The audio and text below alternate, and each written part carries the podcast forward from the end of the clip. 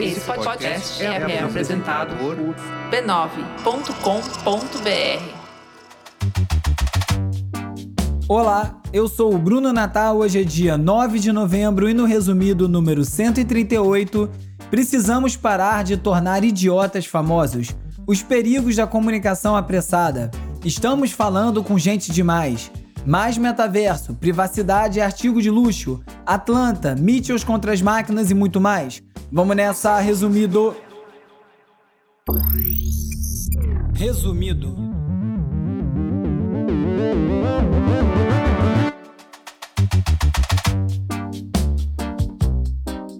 Olá, resumista! Esse é o Resumido, um podcast sobre cultura digital e o impacto da tecnologia em todos os aspectos das nossas vidas.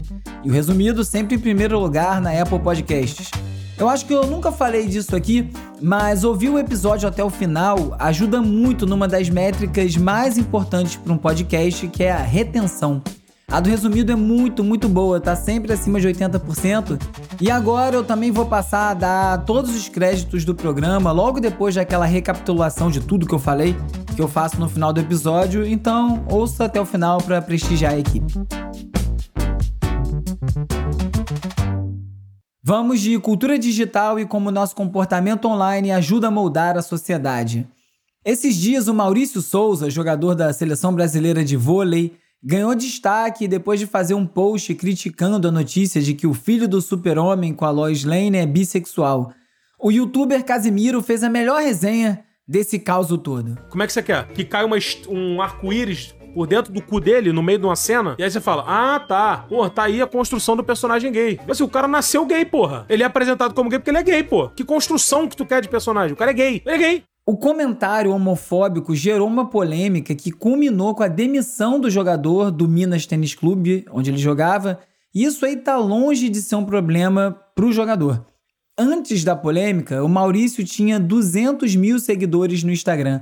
Hoje, a última vez que eu conferi, ele tá com 2 milhões e 700 mil.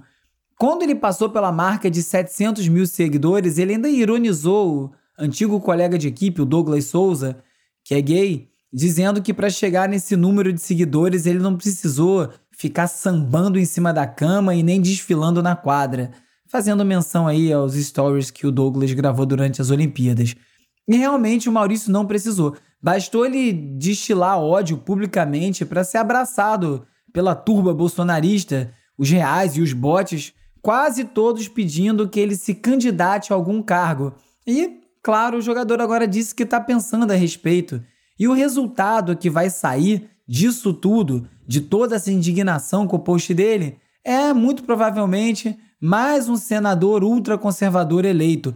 Há muito tempo já vem sendo dito que é preciso ter bastante cuidado com a forma que se critica as posições de alguém para você não acabar amplificando vozes e aumentando o alcance de mensagens negativas. Não é fingir que não aconteceu, mas é fazer as coisas com cuidado de não gerar mais exposição e mais engajamento justamente de quem não deveria ter nenhuma coisa nem outra. É evitar dar retweet, repostar, mencionar o nome. Dá para fazer isso tudo com prints, sem divulgar ainda mais as redes sociais do sujeito. Nesse caso do jogador de vôlei homofóbico, eu tenho sérias dúvidas se valeu a pena morder a isca de um post idiota para ter esse resultado no final. Algumas coisas é muito melhor serem ignoradas mesmo porque o estrago do post original, sem dúvida, teria sido muito menor do que esse resultado aí que se atingiu com essa possível eleição de um senador conservador. Boa noite. Boa noite. Tragédia em Minas Gerais. A cantora Marília Mendonça morre aos 26 anos na queda de um avião bimotor. Outras quatro pessoas a bordo não resistiram: o piloto, o copiloto, um produtor e um assessor e tio da cantora. As redes são muito voláteis e é muito fácil você reagir com um clique e nem sempre para o mal. Ainda assim, basta um clique. Depois da morte da Marília Mendonça, uma coisa triste demais, uma menina nova com filho pequeno, o Instagram dela passou de 36 milhões para 41 milhões de seguidores, um crescimento de 5 milhões de seguidores em dois dias, o que comprova o papel desses perfis se transformarem em memoriais digitais como se fosse uma forma de manter contato com aquela pessoa depois da morte. Além disso, duas músicas da Marília ficaram em primeiro e segundo lugar no Spotify. E sem dúvida isso é uma questão a ser abordada por essas redes sociais. O que, que acontece com os nossos perfis e todas essas informações depois que a gente morre? Para o UOL, para a equipe de Splash, a assessoria da cantora informou que ela estaria bem, ela está viva. Para quem acompanhou ao vivo o desenrolar da tragédia, através das lives transmitindo imagens do local do acidente, o ocorrido foi ainda mais sofrido. A primeira notícia vinda da assessoria de imprensa da cantora dizia que todos a bordo estavam bem. Menos de 20 minutos depois veio a notícia oposta, que não houve nenhum sobrevivente, e isso aí deu um nó nos fãs, nos amigos, na imprensa como um todo. Num primeiro momento, a assessoria disse que divulgou que todos tinham sobrevivido para evitar que a família soubesse da morte através da imprensa. É um pensamento justo, humano até, mas desconsidera que essa mesma família poderia sofrer duas vezes se por acaso recebesse a primeira informação de que todos haviam sobrevivido para depois descobrir que não. E aí, alguns dias depois, essa assessoria de imprensa disse que, na verdade, não omitiu o fato, mas que tinha apenas repassado informações de fontes muito seguras sobre o acidente. Obviamente e infelizmente a fonte não era nada segura e é claro que a estratégia foi errada. Eu tô aqui especulando, mas essa decisão ruim pode ter sido tomada justamente pela proximidade dos profissionais da assessoria de imprensa com a cantora, que pode ter interferido numa certa frieza que era necessária naquele momento. O que isso tudo ensina e escancara é que essa doença, essa infodemia que a gente vive, em que toda informação tem que ser transmitida em tempo real, com pressa, contrariando todas as regras da boa apuração jornalística, já tomou conta de todo o ecossistema de notícias, de informação em que a gente está inserido. No UOL, a professora de comunicação organizacional e corporativa da SPM de São Paulo, Patrícia Gil, fez uma análise sobre a comunicação de tragédias e disse, abre aspas, Informações de um acidente como esse fazem parte de um compromisso muito sério com as famílias, com pessoas da equipe e com fãs. Por isso, até que se tenha uma informação completa, o ideal é que não se dê nenhuma. Fecha aspas. Fica a reflexão sobre esses nossos tempos hiperconectados.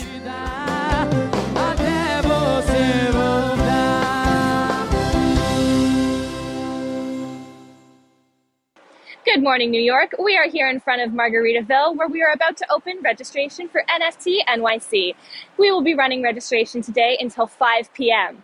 The line is long, but the vibes are high and we can't wait to see you. Semana passada, o universo NFT se encontrou em Nova York para a segunda edição da NFT NYC, que é uma conferência voltada para falar sobre os colecionáveis digitais.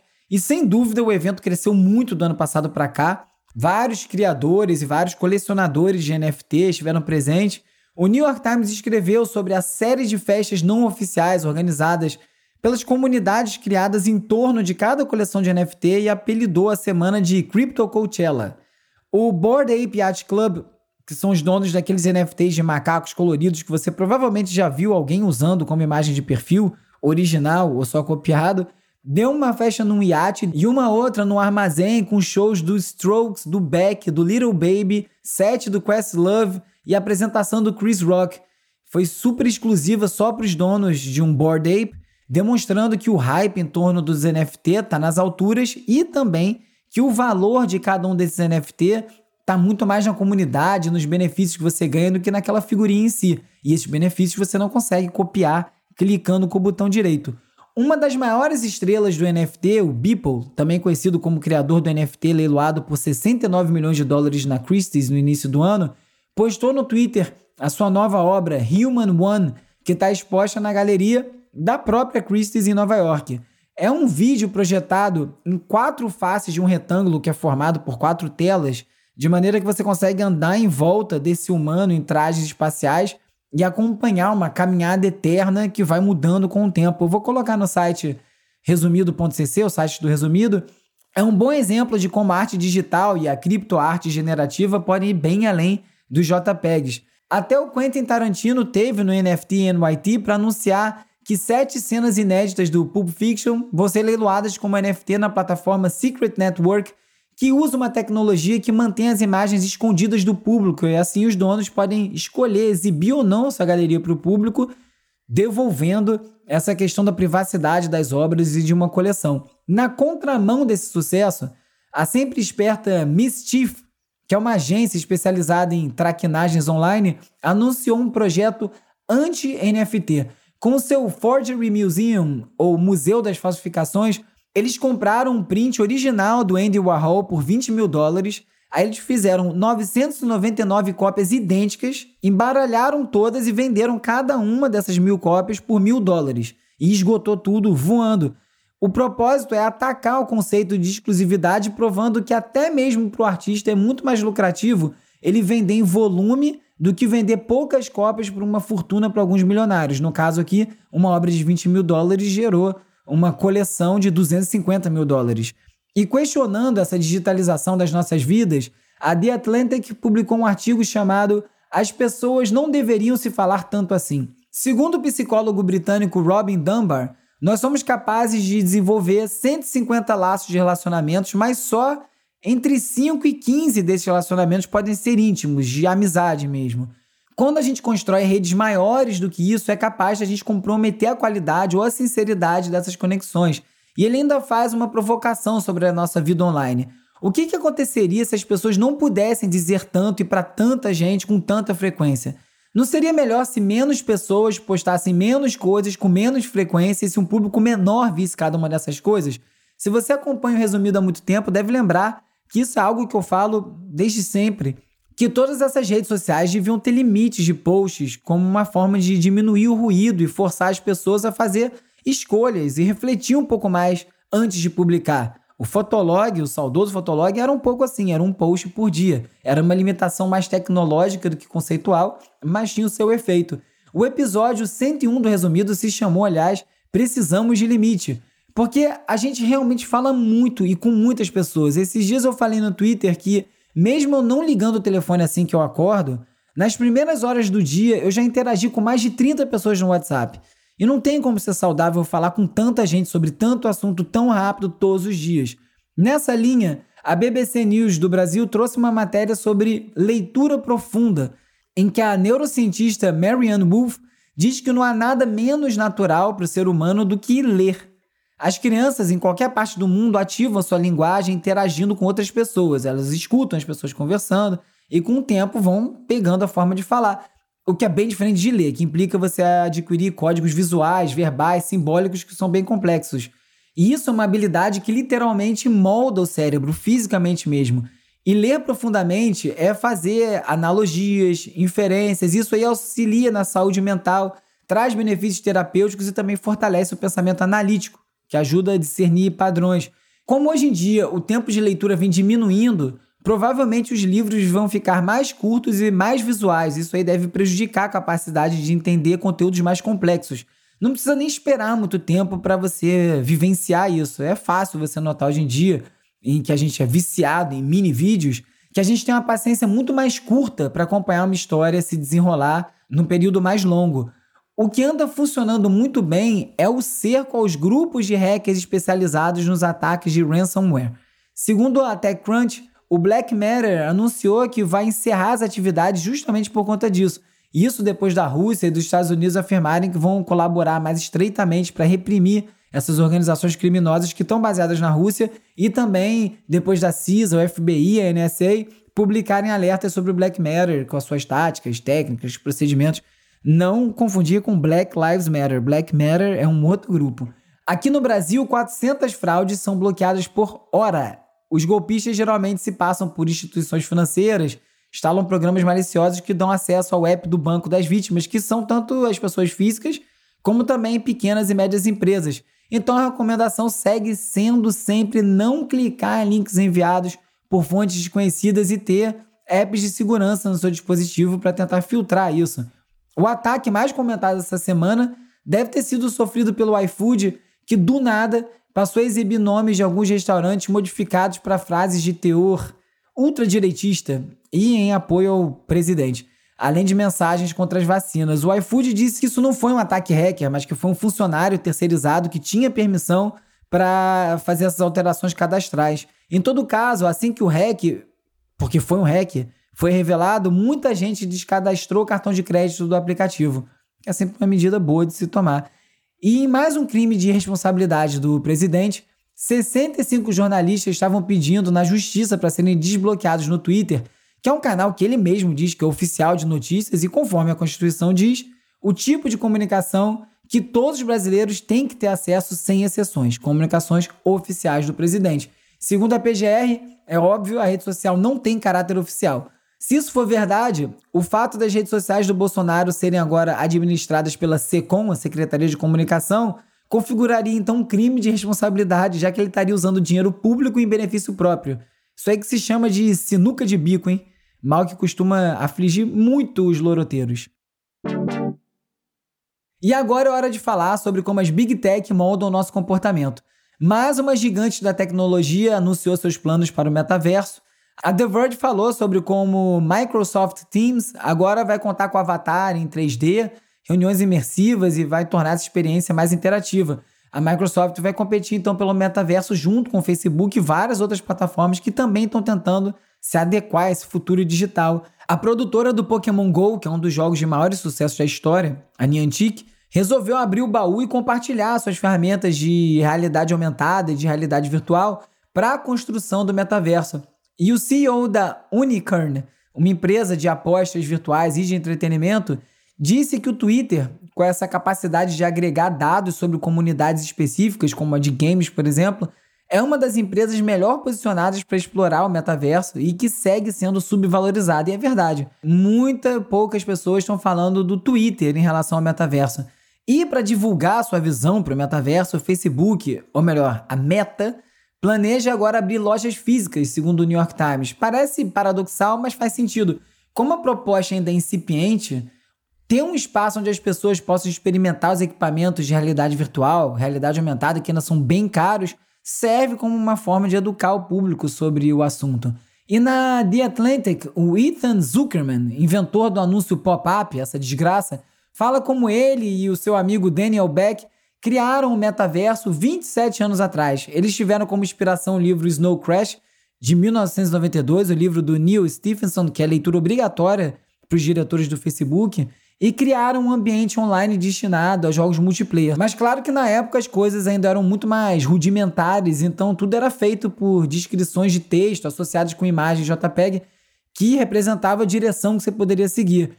O metaverso não deu certo, mas outros vieram e um fez bastante sucesso, o Second Life. Por isso, o Ethan diz que o futuro que o Zuckerberg imaginou já foi imaginado antes e que o metaverso prometido pela Meta é para distrair a gente do mundo mesmo que ele ajudou a quebrar. E depois de muitas críticas, o Facebook, caraca, o Meta, vai desativar o seu programa de reconhecimento facial, diz a CNBC. Com isso, vai acabar o reconhecimento automático em fotos e vídeos de pessoas, né, dos posts, das fotos e vídeos que você publica. Só que essa mudança vai impactar nas tecnologias da plataforma que são voltadas para pessoas com deficiências visuais, já que essas ferramentas automáticas que criam as descrições de imagem em texto, não vai mais incluir o nome das pessoas que eram reconhecidas nas fotos, por exemplo. Tá aí um problemão. O reconhecimento facial também está sendo interrompido na Clearview AI, lá na Austrália, pelo menos. De acordo com o Office of the Australian Information Commissioner, a coleta de dados que era feita pela empresa viola a privacidade dos australianos e também o Australian Privacy Act de 1988, além de acarretar significativos danos a indivíduos, incluindo grupos vulneráveis, como crianças e vítimas de crime. O advogado da Clearview AI, claro, afirmou que a empresa não violou qualquer lei e nem interferiu na privacidade. Eu falei sobre a Clearview nos episódios 48 e 72. E tem uma outra empresa chamada ShotSpotter que usa microfones para identificar sons de tiro e enviar a polícia para o local onde aconteceu esse tiro. Acontece que, além da falta de precisão do equipamento, em diferenciar, por exemplo, barulho de fogo de artifício de um tiro, Boa parte dos microfones estão em zonas periféricas onde a população negra é maioria. Ou seja, a empresa manda a polícia para um lugar onde supostamente houve um tiro e a viatura já chega na disposição de encontrar um negro armado. É receita para o desastre. A revista Gama, aliás, trouxe um questionamento. Só existe privacidade para os mais ricos? A matéria fala sobre um resort nas Maldivas e que tem uma diária de 415 mil reais e é uma ilha particular muito cara e que afirma que atende às necessidades dos clientes com a máxima discrição. Então, pessoas preocupadas com privacidade total, sem perfis em redes sociais, vão se sentir à vontade lá. E o que tem de perfis adotando a estratégia emoji, que é cobrir o rosto das pessoas com emojis para preservar a identidade, já tem até celebridade fazendo isso nas fotos dos filhos. Sempre uma péssima ideia postar foto de criança na internet. Mas a parte da população que não tem dinheiro para ir para uma ilha particular, onde a privacidade é preservada, está aí forçadamente sob um regime de vigilância. Então tem aí uma disparidade social novamente. E falando em imagem, uma nova integração entre o Instagram e o Twitter agora vai permitir que um tweet que tem um link do Instagram exiba uma prévia da foto. No início do Instagram isso era possível, mas aí como parte da disputa entre as duas empresas, primeiro o Twitter proibiu o Instagram de acessar a lista de amigos dos usuários no aplicativo para facilitar as conexões no Instagram, e em retaliação o Instagram bloqueou essas prévias das fotos no Twitter. E há quem diga que esses movimentos são uma forma do Meta, antigo Facebook, mostrar que entende que a interoperabilidade das plataformas é uma parte crucial do funcionamento do metaverso. Outra nova integração é do TikTok com as televisões através do lançamento de um aplicativo na Amazon, o TikTok Fire TV. Como as televisões não são verticais, obviamente, o próprio app preenche as laterais com efeitos e aí fica uma imagem borrada. Também não dá para você comentar nem criar vídeos, então acho que o engajamento não vai ser tão forte. Já a Netflix está entrando no mundo dos games, diz a Polygon. A Netflix Games conta com cinco jogos já na estreia: Stranger Things 1984, Stranger Things 3, Shooting Hoops, Card Blast e Teeter Up. Stranger Things 3 é muito bom, né? Stranger Things 3. Alguns jogos poderão ser jogados offline e agora está explicado porque a Netflix tinha comprado a Night School Studio, que é uma produtora de jogos, fez o Oxenfree, que foi um grande sucesso, o aplicativo já está disponível para Android. E não é por acaso mesmo, porque o mercado de videogames em 2021 já é duas vezes maior que o de filme e música combinado. E ainda falando sobre a Netflix, mas agora sobre filmes, a Hollywood Reporter conta que a empresa está sofrendo mais processos do que qualquer um dos principais veículos de mídia por conta de ações relacionadas aos documentários, principalmente os sobre crime. Isso aí abre uma discussão, porque a Netflix deve ser vista como o quê? Como uma exibidora, como um cinema, uma distribuidora, uma produtora de conteúdo. Muitas vezes a Netflix age como todas essas coisas, mas às vezes não. E esse aí é mais um exemplo de como a digitalização sacudiu completamente o entendimento sobre quase tudo, inclusive em termos legais. E documentos internos vazados da Amazon mostram que a empresa fez campanhas sistemáticas de criação de cópias e manipulação de resultados de pesquisa para impulsionar seus próprios produtos na Índia, que é um dos seus maiores mercados. A Amazon copiava produtos de outras empresas que estavam fazendo sucesso e passava a oferecer produtos idênticos, só que com a sua própria marca, a Amazon Essentials. Que aí é, obviamente, um claro conflito de interesse da plataforma. A Amazon nega que tenha feito isso, mas não é a primeira vez que surge esse tipo de acusação. Vamos ver como é que dessa vez isso se desenrola. E numa clara prova que o apocalipse está chegando, o WhatsApp anunciou que está focado em criar um recurso chamado Comunidades, um local em que administradores de grupos de WhatsApp vão ter a possibilidade de agrupar pessoas em mais grupos com chat privado e mensagens protegidas por criptografia.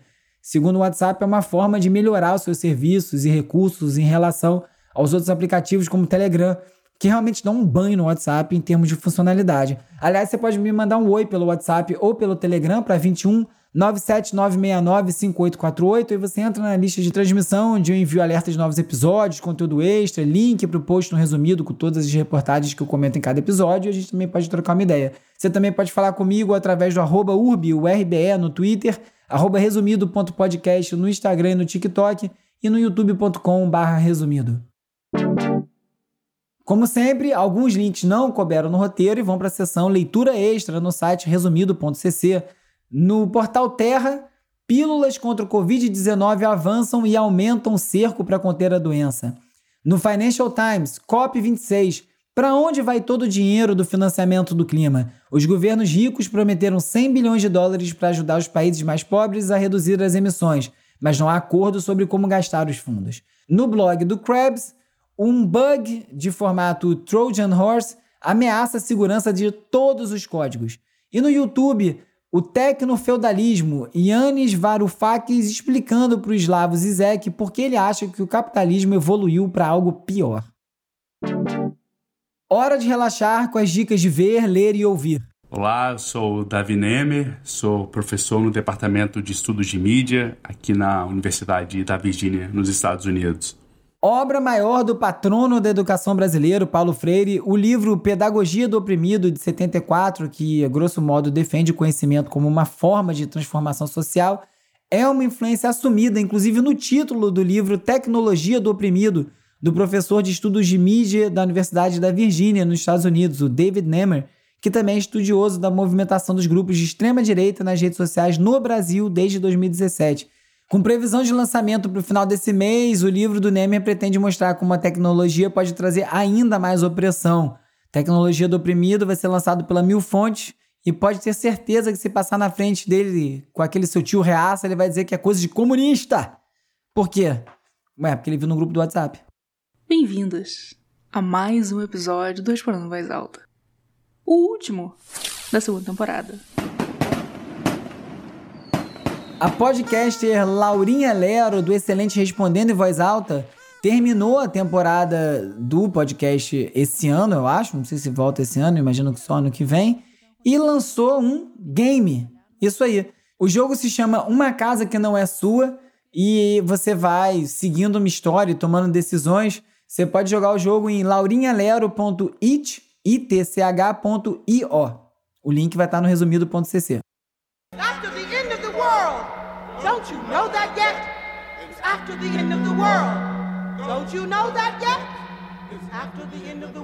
Criado por Donald Glover, também conhecido como Childish Gambino, a série Atlanta chega à muito esperada terceira temporada em 2022 e a expectativa é manter os 97% de aprovação que as duas primeiras temporadas tem no Rotten Tomatoes. Essas duas temporadas foram em 2016 e 2018. Para quem ainda não assistiu, Atlanta acompanha dois amigos, um improvisado empresário Earn Marks, que é o próprio Glover, e o rapper Paperboy, vivido pelo Brian Tyree Henry, e é o universo hip hop daquela cidade, num tom que oscila entre o doce e o amargo, um leve aroma de surrealismo. Parece crítica de vinho, né? O teaser novo tá no ar e não explica muita coisa, mas um comentário dá dica, lembrando que o Glover disse que queria fazer um Twin Peaks com rappers. Let it begin. Last humans must be here somewhere. Wait. They're coming. E saiu no início do ano, mas eu só assisti agora na Netflix o Mitchells contra as Máquinas, uma animação que mostra a última família de humanos livre lutando contra um mundo dominado pelas máquinas. Tem tudo a ver com o resumido, né? Bom para assistir com a criançada.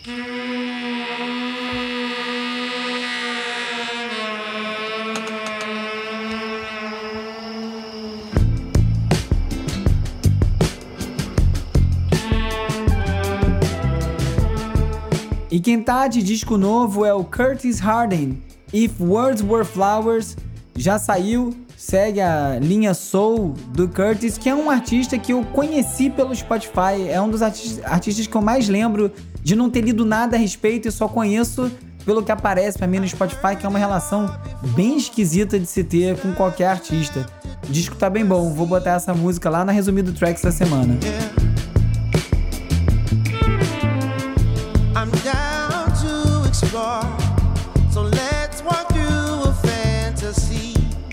Nesse episódio, você ficou sabendo que ao criticar mensagens tóxicas online, podemos acabar potencializando seu alcance, que a pressa não combina com comunicação em momentos de crise e que privacidade se tornou um artigo de luxo. Soube também sobre mais movimentações no metaverso, da terceira temporada de Atlanta, do gamer da Laurinha Lero e muito mais. Se você gosta do resumido, recomende para mais pessoas, não deixe de seguir no aplicativo que você estiver escutando esse programa agora. E se for na Apple Podcasts, dá lá cinco estrelinhas e deixa uma resenha que ajuda a manter o resumido em primeiro lugar. O resumido é escrito e produzido por este que vos fala, Bruno Natal. A edição de áudio é feita pelo Hugo Rocha. A pesquisa do roteiro é feita pela Isabela Inês, com a colaboração do Carlos Albuquerque. As redes sociais são editadas pela Beatriz Costa, Júlia Coelho, com design do Felipe Araújo e animações do Peri Selmanman. A foto da capa é do Jorge Bispo e o tema original foi composto por Gustavo Silveira. Eu sou o Bruno Natal, obrigado pela audiência e semana que vem tem mais resumidos.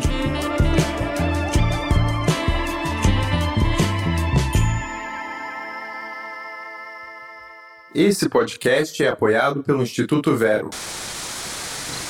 Resumido.